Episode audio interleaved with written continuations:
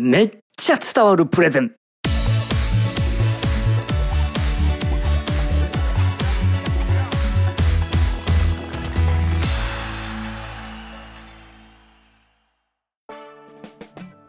皆さんこんにちは。一般社団法人日本プレゼンテーション教育協会代表の西原です。人生や仕事の結果を大きく変える力を持っているのがプレゼンテーション。めっちゃ伝わるプレゼン力を手に入れるための番組。それがこのめっちゃ伝わるプレゼンです。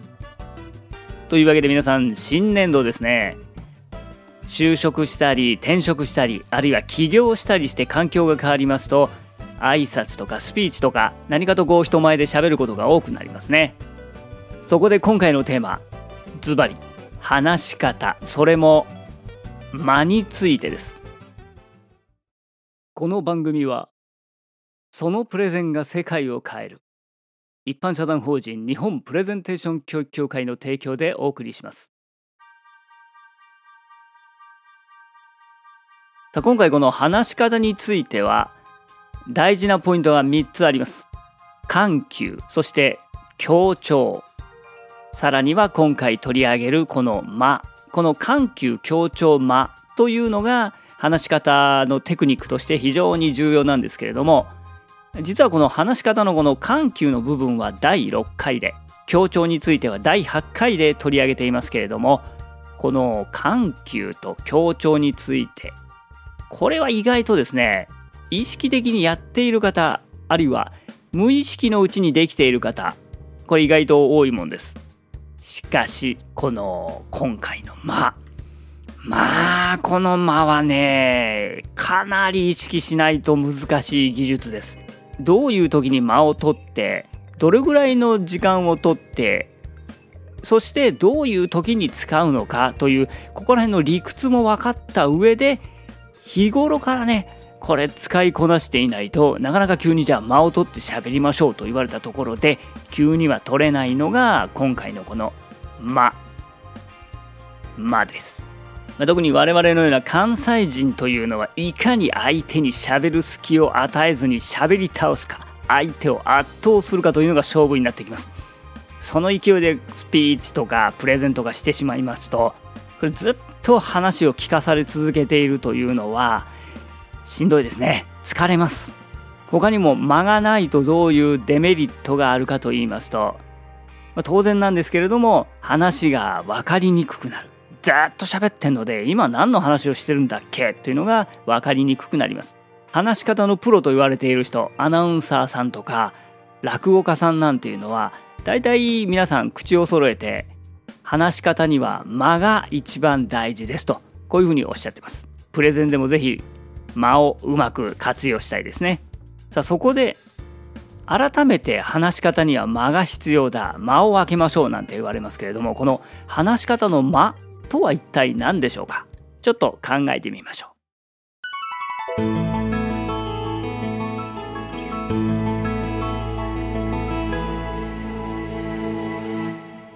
間を取るとか間を開ける間を入れるなんていろいろな言い方をしますけれども間とは結局何かと言いますと沈黙ですね。つまり一瞬黙ることを間と言います。間があることによってどういうメリットがあるかと言いますと例えば聞いている人は考える時間を取ることができます。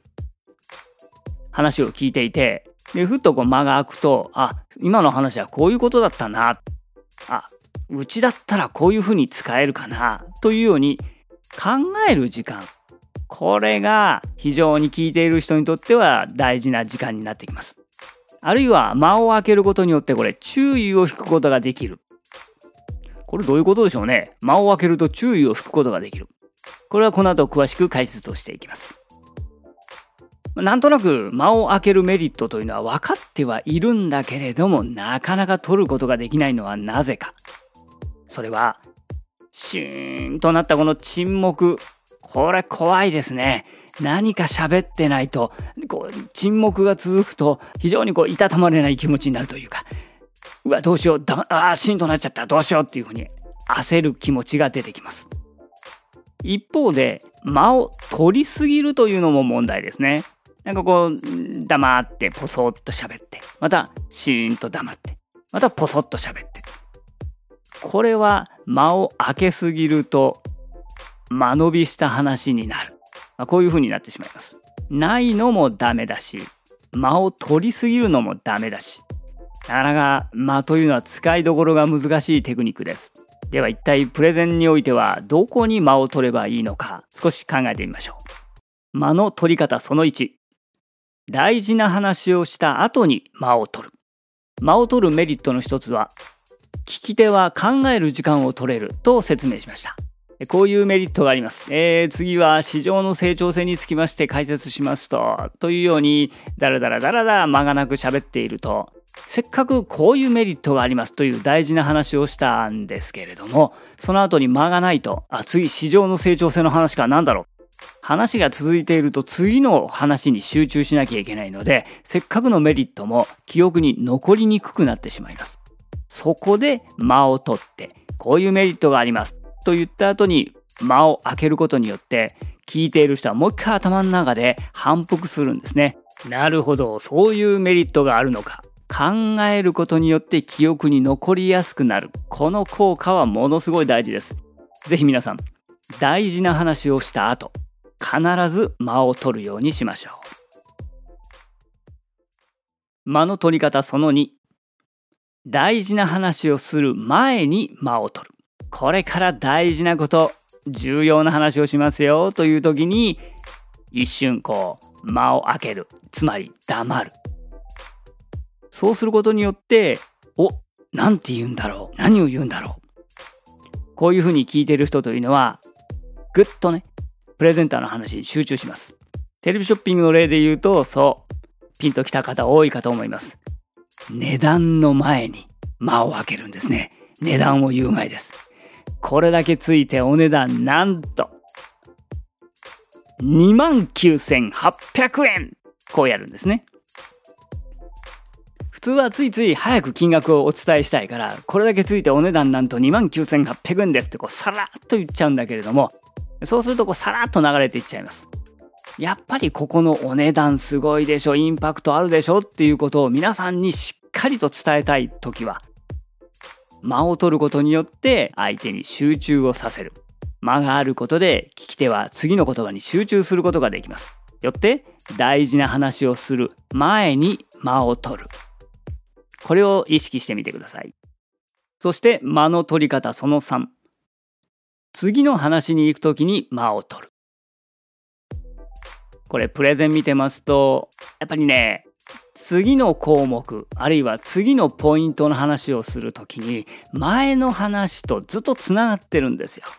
これが実は美味しさの秘密なんですけれども、提供の速さにつきましてはですね、オペレーションの見直しを行うことによって、みたいな感じで、こう、今だったら味の話から、オペレーションの話に、ガラッと話題が変わっているにもかかわらず、この2つがつながっていることによって聞いている人というのは、あれ？いつの間にか話が変わってる、あれ？今の話と前の話何か繋がってんのかな？と、こういうふうにね、頭が混乱しがちです。これがなんでこういうふうに聞いてる方が混乱しがちになるかというと、そう、間がないからですね。話が変わった、項目が変わった、言ってるポイントが変わったということが間がないから繋がっている。つまり前の話の続きかなと思ってしまうわけです。明確に今から違う話をしますよという時は必ず間を空けてあここで一旦話が終わったんだなしっかりと聞いている人に分かってもらうようにしましょう。ということで次の話に行く時は必ず間を取る。これが大事なポイントです。ということはやっぱりスライドも切り替える前は必ず間を空けて次の話に行きますよ。次の項目に行きますよ。間を取って切り替えて、それからまた話し出す。こういうふうにうまく話が切り替わりましたよということを明確に分からせるための間。これをぜひ取るようにしてみてください。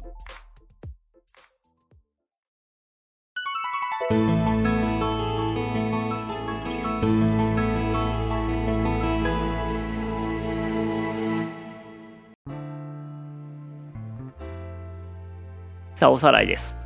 どこで間を取るのか。大事な話をした後に間を取る。大事な話をする前に間を取る。さらには次の話に行く時に間を取る。この3つを間を取るポイントとしてぜひ覚えておきましょう。さあということで今回は間を取るということの大切さ。これをお話ししました。